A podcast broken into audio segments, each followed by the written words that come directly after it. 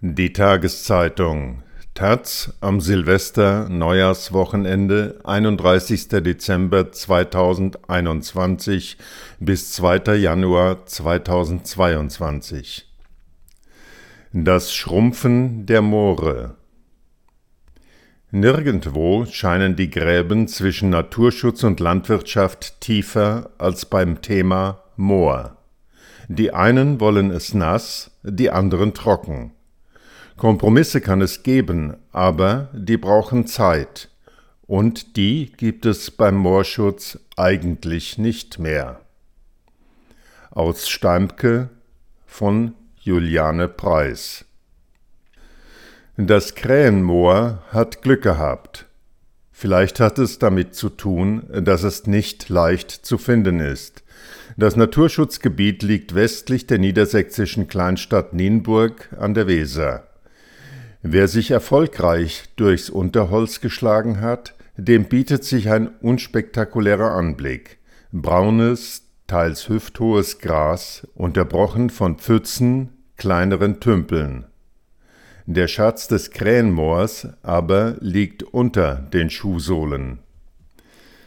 Dabei war der Antrag für den Torfabbau in dem Gebiet schon durchgewunken, das war in den 60er Jahren. Bagger begannen schachbrettartig Gräben auszuschaufeln. Denn bevor der schwarzbraune Torf an die Erdoberfläche befördert werden kann, muss aus dem Boden raus, was das Moor zu Moor macht, Wasser. Torf wurde allerdings nie gestochen. Die Firma ging pleite, das Krähenmoor wurde vergessen. Bis 1978, als das Land Niedersachsen unter Ministerpräsident Ernst Albrecht eine Inventur der Moore vornahm. Das Krähenmoor wurde damals zu einem der sechs wertvollsten Moore Niedersachsens deklariert, sagt Moorschützer Thomas Beuster. Allein kann es diesen Titel aber nicht verteidigen. Das Wasser, das mühsam abgebaggert wurde, muss genauso mühsam zurückgeholt und gehalten werden. Die ersten Gräben haben wir 2009 geschlossen, später Wälle aufgeschüttet. Wir haben viel Zeit verloren, sagt Beuster, der so etwas wie der Baumeister des Krähenmoors ist. Der Geograf von der ökologischen Schutzstation Steinhuder Meer renaturiert das Gebiet in Zusammenarbeit mit den Behörden. Seine khakifarbenen Gummistiefel machen schmatzende Geräusche bei jedem Schritt. Wir sind hier in einem Mosaik von Pflanzen, die man im Moor haben will. Wollgras, Rosmarinheide, Moosbeere, sagt Beuster und klingt zufrieden dabei. Und hier das Entscheidende. Er hält triumphierend zarte Pflänzchen in die Luft, an denen das Wasser heruntertropft. Torfmoose sind spezialisierte Superhelden. Sie wachsen nach oben, sterben nach unten ab. An der Basis bildet sich im luftabgeschlossenen Raum neuer Torf, der speichert Kohlenstoff. Bei der Wiedervernässung der Moore geht es erst einmal darum, die Torfzersetzung zu stoppen. Torfbildung ist die Kür. Thomas Beuster springt zwei, dreimal in die Luft, das Wasser spritzt zur Seite. Wir stehen hier auf drei, vier Metern Torfschicht. Klingt gut, ist es aber nur bedingt. Dem Krähenmoor geht es so lala. Wir stehen hier mitten in einer Kampfzone, sagt Thomas Beuster, und als ob es zur Dramaturgie gehört, donnern in der Ferne Gewehrsalven. Der Truppenübungsplatz Langendamm. Was Beuster aber eigentlich meint, sind die Kiefern, Birken, rötlichen Büsche der Kulturheidelbeere, die von außen in die Fläche hineinwachsen. Sie entziehen dem Moor das Wasser. Ich habe Luftbilder von den 50er Jahren bis heute ausgewertet. Die offene Moorfläche hat sich auf ein Sechstel verkleinert. Mit den Fichten scheint etwas nicht zu stimmen. Kommt man näher, sieht man, dass ihnen auf einer Höhe von etwa einem Meter ein Kranz Rinde fehlt. Sie sind geringelt, sollen langsam absterben, damit sich das offene Moor wieder ausbreiten kann. Beuster stiefelt weiter und bleibt immer wieder stehen. Schön, oder? Vor ihm liegt eine glatte Wasserfläche, Baumstümpfe ragen in den grauen Novemberhimmel, an dem Wolken toben. Der Wind pfeift wie an der Küste, und trotzdem strahlt das Moor etwas Beruhigendes aus. Es ist gar nicht schaurig, es riecht würzig, die feuchte Luft macht die Finger klamm. Beuster war schon als Schüler vom Moor fasziniert, erzählt er, als sein Wagen über einen Waldweg rumpelt. Mit 13, 14 buddelte er freiwillig im Morast, demonstrierte gegen Torfabbau. Das Bild der Landschaft ändert sich während der Fahrt vom Fichten zum Buchenwald, schließlich Felder und Wiesen. Hinter dem Ort Steimpke, der nur einen Steinwurf vom Krähenmoor entfernt liegt, biegt Beuster auf einen schnurgeraden Feldweg. Links und rechts tiefer gelegene Wiesen, eingerahmt von Gräben. Das ist eigentlich alles Moor. Hier sieht man gut, wie der Boden abgesackt ist. Das Torf zersetzt sich, wenn man ihm Wasser entzieht. So sieht es also aus, unser Klimaproblem. Eine saftig grüne, ebene Fläche. Aus entwässertem Moorboden entweichen die darin gespeicherten Klimagase. Genauer, kommt der gespeicherte Kohlenstoff mit Sauerstoff in Berührung, wird er als CO2 in die Atmosphäre entlassen. 37 Prozent der bundesweiten CO2-Emissionen aus der Landwirtschaft kommen von ehemaligen Moorböden, obwohl diese nur sieben Prozent der landwirtschaftlichen Fläche ausmachen. In Niedersachsen, dem moorreichsten Bundesland, machen Emissionen aus Moorböden 11 Prozent der landesweiten Klimaemissionen aus. Intakte Moore können mehr Kohlenstoff speichern als Wälder, nur gibt es leider in Deutschland kaum noch welche. Rund 95 Prozent sind trockengelegt, oft werden sie landwirtschaftlich genutzt. Auf den Moorwiesen rund um den Ort Steimke baut Christian Oehlerking das Futter für seine 400 Milchkühe an. Es ist gutes Futter, die Milchleistung der Kühe ist hervorragend. Um die Erträge zu erzielen, muss Oehlerking den Großteil seiner Flächen intensiv bewirtschaften. Er weiß, was dies für die Moorböden bedeutet, er kennt auch die Konsequenzen für das Klima. Er interessiert sich für Naturschutz, doch das Thema Moorschutz bereitet dem 52-jährigen Landwirt Sorgen. Mir wird Angst und Bange, wenn ich davon höre. Moorschutz klingt so einfach, wieder vernässen und schon sind die Emissionen gestoppt. Für Oehlerking und seinen Geschäftspartner bedeutet Wiedervernässung das Ende. Wenn die uns die Gräben zuschütten, können wir den Laden dicht machen denn nasse Flächen seien nicht zu bewirtschaften. Er wäre bereit, Flächen abzugeben, wenn ihm im Gegenzug andere angeboten würden. Aber wie soll das gehen, wo es kaum mehr Flächen gibt? Auch die Auszahlung an Eigentümer von Moorflächen lohne sich nicht. Sein Bruder beispielsweise hat Flächen im Moor, dort stehen Eschen, Erlen, Büsche, anfangen kann man damit nichts. Für 80 Cent pro Quadratmeter wurden sie gekauft. Das Land bot ihm 30 Cent. Das geht so nicht. Christian Oehlerking zuckt mit den Schultern. Viel mehr als mit den Schultern zucken kann er momentan auch nicht. Nach einem Sturz vom Maissilo hat er sich das linke Schien- und Wadenbein zertrümmert, die rechte Schulter ausgekugelt und zwei Rippen gebrochen. Weil er die Schulter nicht belasten kann, muss er mit dem Rollstuhl Vorlieb nehmen. Hätten wir unseren Geschäftspartner nicht, wären wir in Schwierigkeiten, sagt Oehlerkings Frau Wiebke. In der offenen Wohnküche kocht sie gerade Mittagessen. Der große Tisch im Wintergarten ist schon gedeckt. Die Oehlerkings betreiben den Hof seit mehreren Generationen.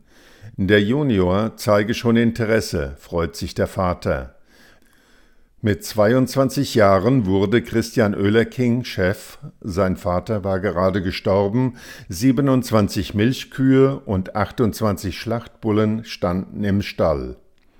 Da drüben, Oehlerking zeigt über den ordentlich gefegten Hof auf einen Klinkerbau. Manchmal würde ich gern wieder zurück. Es ist ja eigentlich irrsinnig, dass das Rad immer weiter gedreht wird, immer größer, immer weiter. Den Kredit für den letzten Stallbau bezahlt Oehlerking noch ab. Als er der Bank von seinen Plänen erzählt, auf Melkroboter umzustellen, schlägt diese vor, die Anzahl der Kühe zu verdoppeln. Das will er aber nicht. Wir haben uns einen Lebensstandard erarbeitet, den wir auch halten wollen, sagt Oehler King. Wo es ginge, mache er bei Naturschutzprogrammen mit. Auf einem Teil der Grünflächen betreibt er Weidetierhaltung mit maximal vier Kühen pro Hektar. Wo es geht, bewirtschaftet er extensiv, das heißt umweltschonender, nachhaltiger, mäht das Gras spät, um Bodenbrüter wie den Kiebitz zu schützen. Den Rest seiner Flächen müsse er intensiv bewirtschaften, sonst rechnet sich der Betrieb nicht. Christian Oehlerking weiß, dass das Land Niedersachsen und auch der Bund die Klimaziele ohne Renaturierung der Moore nicht erfüllen können. Eine Lösung muss also her. Ob er einen Vorschlag hat? Nein, eine Lösung habe ich nicht. Moorschützer Beuster und Landwirt Oehlerking wohnen nur wenige Kilometer entfernt voneinander, kennen sich von Informationsveranstaltungen zum Thema Moor. Beuster versteht die Sorgen des Landwirts. Für Grünlandbetriebe, die fast nur Flächen auf Moorstandorten betreiben, geht es an die Existenz. Und auch die Verbraucher wollten ja, dass Biorinder auf der grünen Wiese stehen und Futter aus der Region fressen. In Niedersachsen wächst das nun mal häufig auf Moorböden. Die Standpunkte beim Moor scheinen extrem und unvereinbar. Wieder vernässen sagen die einen, trockenlegen und bewirtschaften sagen die anderen. Dazwischen Gräben. Ein Kompromiss liegt neben der Kreisstraße K37, die aus Steimke nach Norden führt. Wer sie entlang fährt, dem bietet sich erstmal ein ziemlich ödes Bild. Brauner Boden, darauf in Reihen gestapelt, frisch gestochener Torf. Thomas Beuster hieft einen Quader hoch. Hier sieht man noch die Fasern des Torfmoos. Und tatsächlich verlaufen in dem Torfstück kleine Äderchen. Für einen Moorschützer wie Beuster muss der Anblick frustrierend sein. Ein Millimeter Torf braucht ein Jahr zum Wachsen. Die ratternde Maschine am Ende des Feldes braucht ein paar Minuten, um Dutzende Quader aus dem Boden zu holen. Der Sack Blumenerde kostet 10 Euro. Der Wert des Torfes für den Klimaschutz ist unbezahlbar. Diese öde Fläche ist Teil des Kompromisses mit dem drögen Namen Flurbereinigung Lichtenmoor. 2012 hatten NABU und BUND einen Antrag beim Landkreis Nienburg-Weser eingereicht. Das Lichtenmoor soll Naturschutzgebiet werden. Torfindustrie, Landwirte und Landeigentümer waren auf den Barrikaden. Also wurden alle an einen Tisch geholt, plus Wasser- und Bodenverbände und Kreisverwaltung. 2014 traf sich der Arbeitskreis Lichtenmoor zum ersten Mal. 20 Sitzungen und drei Jahre später der Beschluss. Ein gutes Viertel des 1600 Quadratmeter großen Gebietes wird nach dem Torfabbau Naturschutzgebiet, das Moor dort wieder hergestellt. Angrenzende Flächen werden wieder Weiden bzw. Ackerland. Es ist die nächste Großbaustelle für Thomas Beuster und sein Team von der ökologischen Schutzstation Steinhuder Meer, das das Projekt leitet. 2019 wurden die ersten Messstellen installiert, um künftig die Wasserstände kontrollieren zu können. Der Landkreis kaufte den Eigentümern Flächen ab und bot andere zum Tausch. Bäume mussten beseitigt, Wälle aufgeschüttet, Gräben zugeschüttet werden. Ein ausgeklügeltes Leitsystem soll das Wasser dort halten, wo es bleiben soll, und an anderer Stelle abfließen lassen. Was die Arbeitsgruppe nicht einkalkulierte, Klagen der angrenzenden Gemeinden und Verbände, die befürchten, dass ihre Flächen nun absaufen. Das kostet Zeit und Geld. 1,72 Millionen sind für die Flurbereinigung im Lichtenmoor eingeplant. Werden die nicht bis Juni 2022 ausgegeben, verfallen die Fördergelder. Der Landtagsabgeordnete Frank Schmädecke, CDU, sieht es diplomatisch. Mit der Flurbereinigung Lichtenmoor haben wir einen Kompromiss gefunden, mit dem alle leben können. Schmädecke ist Agrarwissenschaftler und Vorsitzender der Teilnehmergemeinschaft Lichtenmoor. Moorschutz sei eine Herzensangelegenheit, sagt er am Telefon. Aber man dürfe auch nicht zu viel wollen. Wir können nicht einfach sagen, wir vernässen jetzt wieder alles, was vor Dutzenden von Jahren mühevoll urbanisiert wurde. Die Leute wurden ja gezielt in Moorgebieten angesiedelt, die können wir da nicht einfach rauswerfen. Seine Landesregierung hat die Bund-Länder-Zielvereinbarung zum Moorschutz unterschrieben. Ziel ist eine Minderung moorbedingter Emissionen um 5 Millionen Tonnen pro Jahr bis 2030. Sollte die Flurbereinigung im Lichtenmoor erfolgreich abgeschlossen werden, könnten 6800 Tonnen CO2 im Jahr gespart werden. Vielleicht. Irgendwann. Thomas Beuster steht auf einer Teilfläche des Lichtenmoors, die bereits wieder vernässt wird. Kleine Tümpel glitzern zwischen Gräsern in der untergehenden Sonne. Beuster ist Realist. Guckt man in die Klimamessungen rein, sieht man, dass das alles dauert, bis eine Moorfläche nichts mehr emittiert. Zunächst gibt es vor allem auf wiedervernässten Weideflächen einen erhöhten Methanausstoß, hat das Deutsche Geoforschungszentrum in Studien jetzt herausgefunden. Wir stecken noch mitten in der Forschung. Wie tickt das Moor? sagt Beuster. Er begeht regelmäßig die Flächen im Lichtenmoor. Hier kommen die Birken wieder hoch, sagt er und schüttelt ein kleines Bäumchen. Das bedeutet, die Flächen sind zu trocken. Die vergangenen dürren Sommer machen auch den Mooren zu schaffen. Wir bräuchten Zeit, die wir vor dem Hintergrund der Klimakrise eigentlich nicht haben. Dann bückt er sich und zieht ein tropfendes Büschel Torfmoos aus der Erde. Na, geht doch. Sieht gar nicht so schlecht aus. Das Museum der Armut ein Kolonistendorf im Moor, wie es noch bis in die 1920er Jahre bestand, ist im Moormuseum im ostfriesischen Moordorf zu besichtigen. Friedrich der Große ließ das Land urbar machen, nachdem Ostfriesland an Preußen gefallen war. Die Kolonisten bekamen einen Streifen Moor zugewiesen, den sie durch Gräben trockenlegten. Sie stachen den Torf und bauten auf der gewonnenen Erde Buchweizen an. Selbst mit diesem kargen Land geizte der König so sehr, dass die Familien kaum überleben konnten. Das Museum liegt in einem teilweise abgetorften Moor. An der Moorkante ist zu besichtigen, wie der Torf gestochen und wie er mit Loren abtransportiert wurde, und vor allem stehen hier die nachgebauten und hierher versetzten Häuser der Moorbewohner. Deren Armseligkeit ist erschreckend. Die neuen Kolonisten bauten sich als erstes winzige, mit Plaggen gedeckte Erdhütten, in die gerade mal ein winziges Bett passte. Über die Jahrzehnte wurden die Häuser zwar größer, es blieben aber Lehmhütten, meist mit offenen Feuerstellen, in denen die Kinder in engen Alkoven schliefen, damit sie im Winter nicht erfroren.